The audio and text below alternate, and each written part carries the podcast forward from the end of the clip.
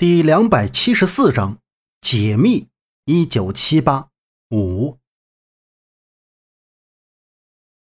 所有的疑问都又浮现在了杨木的脑海中。杨木不知道眼前的这个周震到底说的是不是真的。他原本只想带周震他们离开这里，但现在一个新的问题让杨木有些不解。杨木的目光如炬，看向周震，问道。你不是我朋友，你究竟是什么人？杨木的话音一落，周震的目光就变得锐利起来。他眼睛转移到杨木的身后，露出怪异的表情，扑通一下站起身，突然握着金棍子对准杨木的身后，大喝道：“你到我的身后来！那些盗墓的贼人又来了，跟在我的后面，别乱跑！”杨木不知所以的转身看去，他顿时懵了。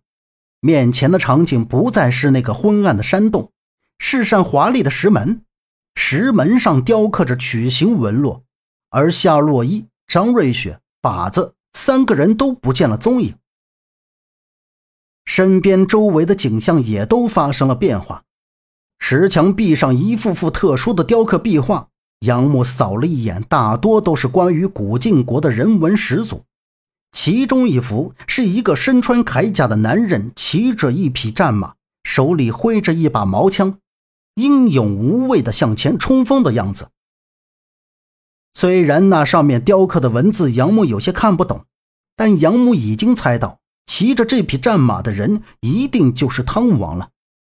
再看向最后一幅，杨木很是惊讶，最后一幅壁画上雕刻着一张年轻男人的脸。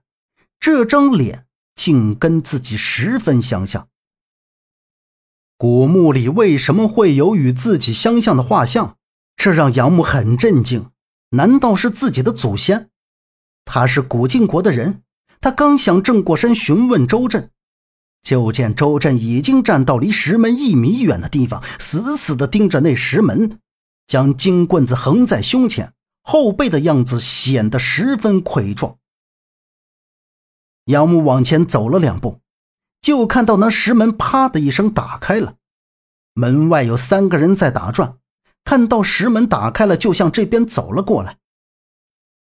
他们仿佛没有看到自己和周震，握着手电筒，小心翼翼地观察着。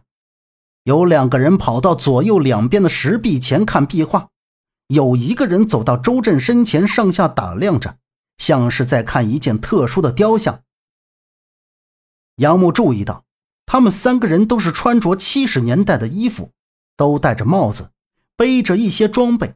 看雕像的人将手电筒照到周震手里的金棍子时，忽然对两边的人喊道：“哎，你们两个过来看，这个应该就是汤王的禁魂棍。”右边的人先是走过来，挨近了端详了半天，点点头道：“嗯。”和张宇给的资料里描述的一模一样，看来没错，这里应该就是汤王的墓了。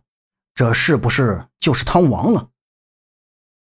左边走过来的人看过身前的雕像，说道：“现在能确定这古晋国汤王之墓，但是这个石像可不是汤王啊！你们看这边壁画中所描述的汤王生前喜欢用毛枪，而这石像手里拿的是个金棍子。”所以说，我们再往里看看，说不定汤王的棺木就在那里面。走，我们进去看看。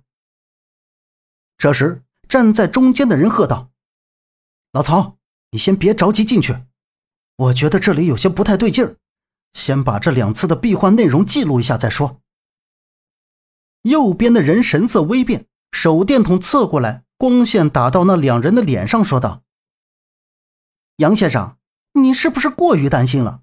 我看这里应该没什么危险吧，还是小心为妙。